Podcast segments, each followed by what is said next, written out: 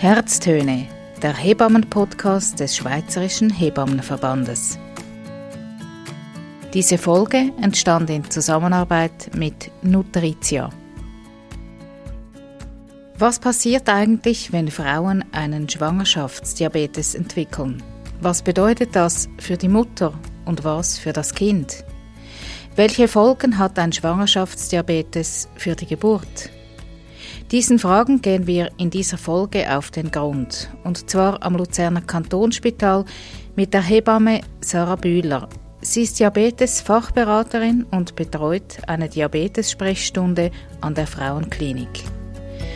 Mit dabei ist auch Nadine Wies. Sie wurde von der Hebamme Sarah Bühler betreut. Sie ist Mutter und hat eigene Erfahrungen mit Schwangerschaftsdiabetes und ist bereit, darüber zu sprechen. Ich bin Rebecca Häfeli. Wir sind also am Luzerner Kantonsspital und starten mit einer kleinen Vorstellungsrunde. Sarah Bühler macht den Anfang.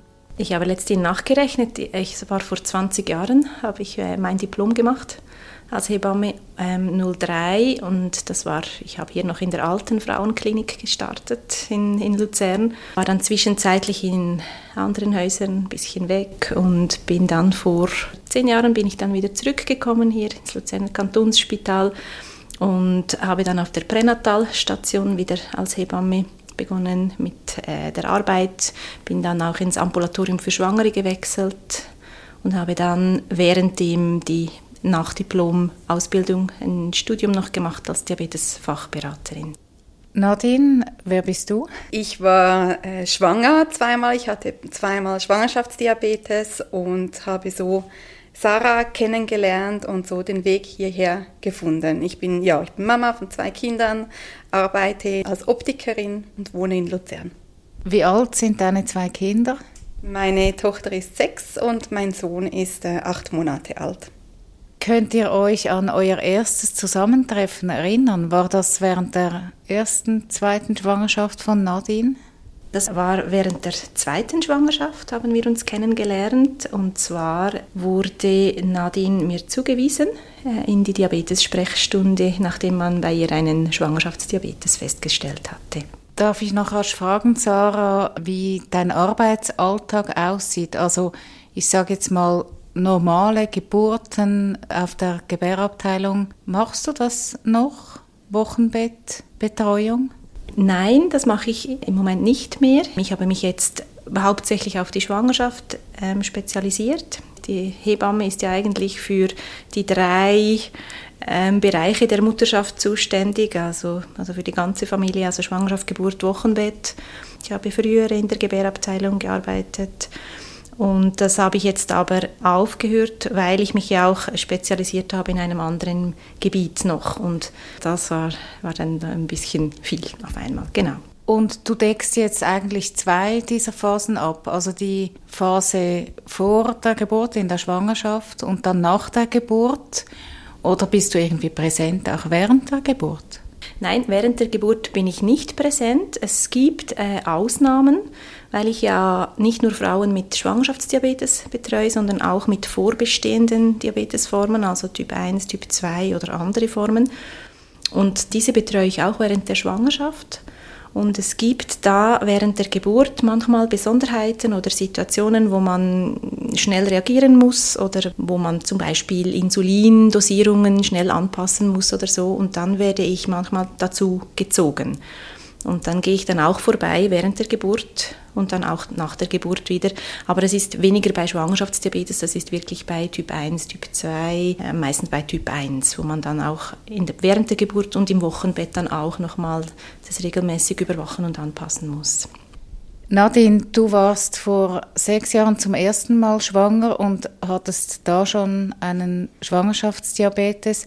Wie hast du das überhaupt gemerkt? Oder hast du es selber gemerkt oder hat es der Arzt oder die Ärztin gemerkt? Nein, ich habe das nicht selber bemerkt. Das wurde bei der normalen, bei dem normalen Zuckertest festgestellt, der in, ja in jeder Schwangerschaft gemacht wird. Und da musste dann relativ schnell gehandelt werden und ich, ich musste auch Insulin spritzen und der Rest der Schwangerschaft. Wie hast du das erlebt? War das einschneidend oder hast du das einfach so, ja, jetzt mache ich das halt auch noch? Nein, das war sehr, sehr schwierig. Es war auch das zweite Mal sehr schwierig für mich. Ich bin nicht super schlank und hatte dann natürlich totale, ja, auch Selbstzweifel. Bin ich jetzt daran schuld, dass ich zu viel auf den Rippen habe, dass ich jetzt das auch noch bekomme? Wieso muss das jetzt auch noch sein? Nein, es war wirklich, es war wirklich schwierig. Ja. Und auch das zweite Mal, also ich wusste ja bereits, dass das sein kann, dass es wahrscheinlich auch so sein wird. Aber ähm, ja, war schon nicht schön. Wie war also jetzt abgesehen vom psychischen Aspekt das Handling, also Insulinspritzen? Also zuerst fing es ja an, äh, dass ich mich äh, oftmals in den Finger pieksen musste. Es war einfach mühsam. Aber ähm, es war dann schlussendlich okay, weil du machst das ja für das Kind, du machst das für dich muss dann halt sein. Insulinspritzen war am Anfang ganz, ganz schwierig. Mein Mann musste das übernehmen zuerst und mit der Zeit aber ging das dann auch, dass ich das selber machte. Und das zweite Mal war, ja, war okay. Sarah, vielleicht nehmen wir gerade das auf, was Nadine am Anfang gesagt hat, also diese Selbstzweifel, kann ich was dafür? Kannst du da kurz erklären, woher kommt ein Schwangerschaftsdiabetes? Ein Schwangerschaftsdiabetes kommt daher, dass man in der Schwangerschaft durch die Hormone von der Plazenta, sind verschiedene Hormone, auch Wachstumshormone vom Kind, die werden im Körper der Frau ausgeschüttet und das ergibt eine mehr oder weniger starke Resistenz gegen das körpereigene Insulin. Das kann dann nicht mehr so gut arbeiten, das heißt, der Zucker, der im Blut ist, bei uns allen, bei der Schwangeren, wenn die Resistenz da ist, der kann nicht mehr so gut in die Zellen transportiert werden. Das bleibt mehr Zucker im Blut zurück und er kann dann auch durch die Nabelschnur zum Baby gehen. Also wenn man einen Schwangerschaftsdiabetes entwickelt, das heißt, der Körper kann diese Resistenz gegen das Insulin nicht mehr kompensieren. Also Normalerweise schüttet dann der Körper einfach mehr selber, er produziert selber mehr Insulin und schüttet dann das aus und dann reicht es wieder, dann kann man das so in Balance halten. Bei einem Schwangerschaftsdiabetes ist es so, dass der Körper das wie nicht mehr hinter, der kann, kommt immer ein bisschen hinten rein, oder? Der mag, der mag da nicht genug Insulin mehr zu produzieren. Und das führt nachher dazu, dass die Werte zu hoch sind und eben auch das Kind dann, weil diese hohen Zuckerwerte im Blut, die gehen durch die Nabelschnur zum Kind und das bekommt dann auch zu viel Zucker. Wir kommen nachher darauf zurück, was das fürs Kind allenfalls bedeutet, wenn man da nichts machen würde. Aber was sagst du jetzt konkret einer Frau wie Nadine, die kommt und sagt, woher kommt das? Kann ich da was dafür? Hätte ich was anders machen können oder sollen? Genau, das ist eine ganz wichtige Frage. Man muss sich vielleicht ein bisschen ausholen. Es ist ja diese Vorstellung, oder wenn, wenn man so ganz allgemein irgendwo hört, jemand hat Diabetes. Das ist ja ganz viel auch in den Medien und das bringt man automatisch, also weil es so häufig aufgegleist wird, in den Medien auch bringt man das mit Essen, Übergewicht, Lebensstil, zu wenig Bewegung ähm, und jemand hat ganz viel Süßes gegessen zum Beispiel, bringt man das, äh, diese Verbindung wird gemacht oder in den Medien. Und das ist natürlich auch der erste Gedanke dann, der einem kommt, wenn man hört, ah, jetzt habe ich Schwangerschaftsdiabetes, oder? Und dann ist wirklich, ich würde sagen, bei den allermeisten Frauen ist die erste Reaktion, oh, habe ich jetzt mich so falsch ernährt, habe ich so viel Süßes gegessen, das kann ja nicht sein, oder ja doch, ich habe doch in Anfang Schwangerschaft sehr viel Süßes gegessen, oder ich war nicht immer äh, so gut in der Bewegung, ich war nicht immer turnen. Oder was sie dann sonst machen. Und das kann ganz, ganz schnell zu großen Selbstzweifeln führen, natürlich. Und das ist eine ganz normale Reaktion. Da finde ich, das ist eine ganz, ein ganz wichtiger Aspekt unserer Arbeit. Also dann arbeiten wir sehr viel so, dass wenn nachher ähm, die Frau das erste Mal zu mir kommt, mir ist es da sehr, sehr wichtig, dass ich mir genug Zeit nehmen kann und wir das ganze ähm, Krankheitsbild ganz genau anschauen können zusammen. Und wir dann merken, aha, also diese Schwangerschaftsdiabetes ist wirklich, das kommt durch diese Hormone in der Schwangerschaft zustande. Und das ist ganz wichtig, dass wir das so gut besprechen können, dass wir da ein bisschen die Frau auch erleichtern oder ja, das besser einordnen können mit diesen Schuldgefühlen, weil das ist wirklich, da kann man nichts dafür. Ich nehme an, Nadine, neben diesen Schuldgefühlen, wie sie Sarah jetzt genannt hat, kommt ja, also in der Schwangerschaft haben die meisten Frauen ja auch äh, Sorge ums Kind. auch wenn sie keinen Schwangerschaftsdiabetes haben. Wie hast du das erlebt mit dieser zusätzlichen Belastung? Ja, war sehr, sehr schwierig und ich mag mich auch erinnern, dass, ich, dass wir dieses Thema, Sarah und ich, oft hatten mit diesen eben, ich bin doch schuld, war sehr schwierig. Ich wusste auch, dass wenn ich Schwangerschaftsdiabetes habe, dass ich nicht übertragen darf, dass äh, die Geburt eingeleitet werden muss, sofern ich bis zu der 40. Schwangerschaftswoche noch schwanger bin. Und das war für mich auch von Anfang an ein ganz schwieriges Thema, weil ich bei der ersten Geburt einen Kaiserschnitt hatte, aufgrund der Einleitung und dann Geburtsstillstand und ich den großen Wunsch hatte nach einer spontanen Geburt und ich wusste, dass ich eingeleitet werden muss. Und das war auch die ganze Schwangerschaft durch, war das ein großes Thema. war schwierig. Sarah, ist das typisch, was da Nadine erzählt? Dieser ganze Komplex von Ängsten, Sorgen, Zweifel? Ja, das würde ich schon sagen. Dem begegne ich schon recht, relativ viel, das würde ich sagen. Und ähm, es ist einerseits, oder bei dir war jetzt das Thema der Einleitung immer so ein bisschen wie streuend im Hintergrund, oder? Und das haben wir immer wieder besprochen und ich finde das auch ganz wichtig. Du hast es geäußert und wir konnten das immer wieder anschauen, immer wieder besprechen.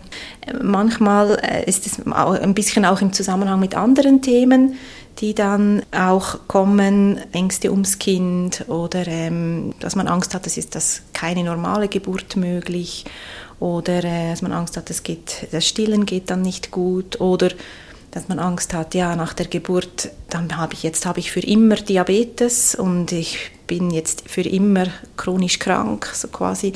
Ja, es sind ganz verschiedene Themen, die da aufkommen und auch je nach Lebenssituation natürlich, wo eine Frau drin ist oder auch andere Themen, die sie auch mitnimmt von ihrer Geschichte, oder? Und ich finde es ganz wichtig auch, dass wir den weiteren Verlauf, dass wir das so aufbauen und planen können, abgestimmt auf die individuelle Situation der Frau. Also dass wir da aufnehmen, was, welche Themen kommen, dass man da auch hellhörig ist. Und das ist ganz wichtig, weil so das technische Blutzuckermessen, Insulinspritzen, das ist das eine, aber es braucht auch ganz viel Commitment ähm, von der Frau, von der ganzen Familie, dass das dann klappt und dass man das stabilisieren kann, dass, dass, dass man wie einen guten Boden bereiten kann für dieses Kind, das da kommt. Was passiert oder was würde passieren, wenn man die Situation nicht stabilisieren kann, also wenn man den Schwangerschaftsdiabetes nicht entdecken würde? Also wenn man ihn nicht entdeckt, wenn man nicht danach sucht und ihn nicht entdeckt, dann kommen wirklich dann diese Risikofaktoren zum Tragen. Es gibt Risiken für die Mutter, es gibt Risiken fürs Kind. Also die Mutter hat ein höheres Risiko zum Beispiel mit Bluthochdruckerkrankungen zu entwickeln. Beim Kind ist es so, dass es höheres Risiko hat, ähm, zu groß zu werden, aber das ist nicht so ein gesundes Wachstum, sondern es geht dann wie zu schnell und es hat dann zu wenig Zeit auch zum die Lunge äh, auszureifen zum Teil oder es kann auch nach der Geburt ähm, zu Komplikationen mit Unterzuckerung kommen. Und das sind ja die Risiken, die man weiß oder später Diabetes im Leben, oder das ist so das, was bekannt ist. Und das tritt natürlich viel mehr auf, wenn man nicht weiß, dass eine Frau einen Schwangerschaftsdiabetes hat und das gar nie, nie behandelt, oder? Dann sind diese Risiken um ein zigfaches größer, als wenn man das erkennt und man kann die Werte stabilisieren oder die Situation, dann kann man diese Risiken sehr minimieren. Wie sah dann die Begleitung durch Sarah bei dir aus, Nadine? Wie, wie hast du das erlebt? Ja, es ist ja, wie erwähnt, ein, ein nicht so tolles Thema, so grundsätzlich, aber trotzdem bin ich immer sehr gerne hierher gekommen. Und es ist ja auch sehr zeitaufwendig. Also ich musste, glaube ich, alle zwei Wochen hatten wir dann einen Termin, ein Gespräch und ähm, ich meinte auch ein Ultraschall, eine Kontrolle beim Arzt zusätzlich. Aber grundsätzlich waren alle Termine immer sehr, sehr angenehm für mich und äh, konnte somit trotz dem Schwangerschaftsdiabetes meine Schwangerschaft auch sehr genießen und ähm, ja, trotz den Sorgen, die man da mit sich bringt. Sarah, Nadine hat vorhin angesprochen, die Geburtseinleitung. Ist das etwas, das allgemeingültig ist, einfach für Frauen mit Schwangerschaftsdiabetes oder mit Diabetes? Also es gibt da, wir arbeiten ja nach Leitlinien eigentlich und ähm, Die Leitlinien, äh, die wir haben im, im deutschsprachigen Raum, die sind ähm, so gestaltet, dass man bei Schwangerschaftsdiabetes mit Insulin, dass man da spätestens am Termin, am errechneten Geburtstermin, die Geburt äh, einleiten sollte. Das wird empfohlen. Wenn man ein Schwangerschaftsdiabetes ohne Insulin hat, dann kann man eigentlich eine Woche drüber noch über den errechneten Geburtstermin zuwarten. Und bei den anderen Diabetesformen ist es so, dass man dann eher früher einleitet. Also dass zum Beispiel bei einem Typ 1 Diabetes zwischen 37 bis 38, 5 Schwangerschaftswochen, Typ 2 Diabetes auch irgendwo da in diesem Zeitraum. Und es kommt auch immer darauf an, wie stabil der, die Blutzuckerwerte eingestellt sind. Also wenn die gar nicht stabil eingestellt sind, wird man eher früher die Empfehlung geben zum Einleiten und sonst kann man das nach diesen Richtlinien machen. Nadine, du hast erzählt, dass du beim ersten Kind vor sechs Jahren dann einen Kaiserschnitt hattest weil die Geburt nicht mehr vorwärts ging. Wie ging das beim zweiten Kind aus? Leider auch mit einem Kaiserschnitt. Ich hatte mit den Ärzten erreicht, mit großem äh, Betteln, dass ich nicht am Termin einleiten musste und nicht zuvor einleiten musste, dass ich zwei Tage übertragen durfte ähm, wurde aber sehr, sehr engmaschig kontrolliert und wurde dann eingeleitet, habe keine natürlichen Wehen entwickelt. Ich hatte am sogenannten Wehentropf, hatte ich ein paar Stunden ein bisschen Wehen und dann war der fertig und dann war Geburtsstillstand. Also nein, es war noch gar keine Geburt. Also ja, und das musste dann einfach gehandelt werden und dann wurde entschieden, oder haben wir zusammen entschieden, dass er ähm, per Kaiserschnitt zur Welt kommen wird. Wie war das für dich und wie ist es heute für dich? Du hast ja gesagt, du hättest dir sehr eine natürliche Geburt gewünscht. Ja, ich hätte mir sehr eine spontane Geburt gewünscht. Mittlerweile ist es für mich völlig in Ordnung. Ich hatte ähm, mit meiner Tochter einen großen Wundinfekt nach dem Kaiserschnitt, also vor sechs Jahren, und hatte auch viele Jahre Schmerzen. Und mit der Geburt von unserem Sohn ist das weg. Also ich bin äh, total versöhnt und ähm, es konnte das alte Gewebe rausgeschnitten werden. Also ich sehe es eigentlich durchaus ähm, positiv alles an. Ich habe ein gesundes Kind und äh, ich bin gesund und ja, das ist ja wie das Wichtigste. Und der Diabetes? Hoffe ich, dass ich nicht habe. genau, da steht jetzt ein Jahr nach der Geburt, muss das wieder kontrolliert werden. Ja, dass, dass ich nicht einen Typ 2 entwickle. Nadine spricht hier ein Thema an, das äh, ganz zentral ist beim Schwangerschaftsdiabetes. Es ist ja so, nach, nach der Geburt äh, normalisieren sich diese Blutzuckerwerte allermeistens wieder ähm, ohne Probleme, weil ja eben die Hormone von der Schwangerschaft weg sind und dann normalisiert sich dieser Stoffwechsel wieder. Es ist aber so, dass man weiß, dass wenn man einen Schwangerschaftsdiabetes hatte, dann hat man später im Leben, nach 10, 15 Jahren hat man ein höheres Risiko, dass sich ein Typ-2-Diabetes entwickelt. Da ist es so, dass man aber auch herausgefunden hat in Studien zum Beispiel, dass man sehr viel präventiv eben machen kann. Wir machen dann jeweils wie eine Nachsorgesitzung, wenn nach der Geburt, sechs bis acht Wochen nachher. Da empfiehlt man dann, dass man noch einmal testet, also und schauen dann, hat sich das alles wieder äh, normalisiert, gut eingespielt mit dem Stoffwechsel und wir empfehlen das nachher jedes Jahr, diesen Test zu wiederholen. Und man kann dann immer noch Maßnahmen ergreifen, vielleicht ein bisschen intensiver Lebensstilmaßnahmen oder ein bisschen intensiver schauen, dass sich eben kein Typ 2 Diabetes entwickelt. Darum ist es sehr wichtig, auch mit diesem Schwangerschaftsdiabetes, wir arbeiten eigentlich in der Schwangerschaft schon präventiv für später im Leben.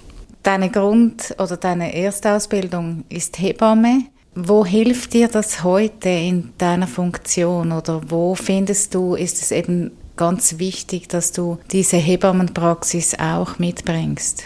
Ich denke, es hilft mir sehr fest. Also einerseits, eben, wenn ich arbeite mit den Schwangeren und ihren Familien, es ist wie für mich so eine, eine Grundhaltung, die ich mitbringe oder eine Grundeinstellung. Ist, das ist für mich oder für uns Hebammen wie selbstverständlich oder bei der schwangeren Frau, klar, da hat man das Kind dabei, aber es ist auch eine ganze Familie hinten dran, es ist ein Umfeld, oder? Und da verändert sich ganz viel in der Schwangerschaft. Einerseits eben auf der psychischen Ebene, aber auch im ganzen Umfeld, sozial.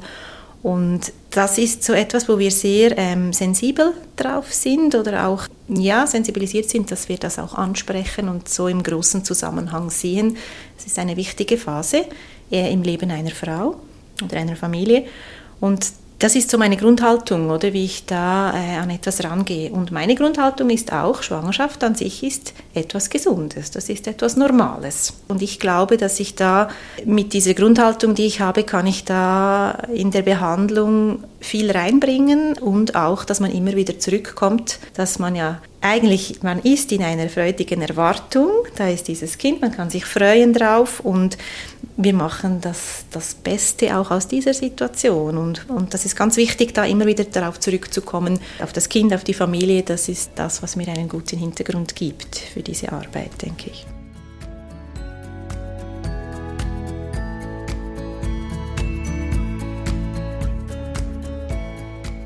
Das ist Herztöne, der Hebammen-Podcast des Schweizerischen Hebammenverbandes.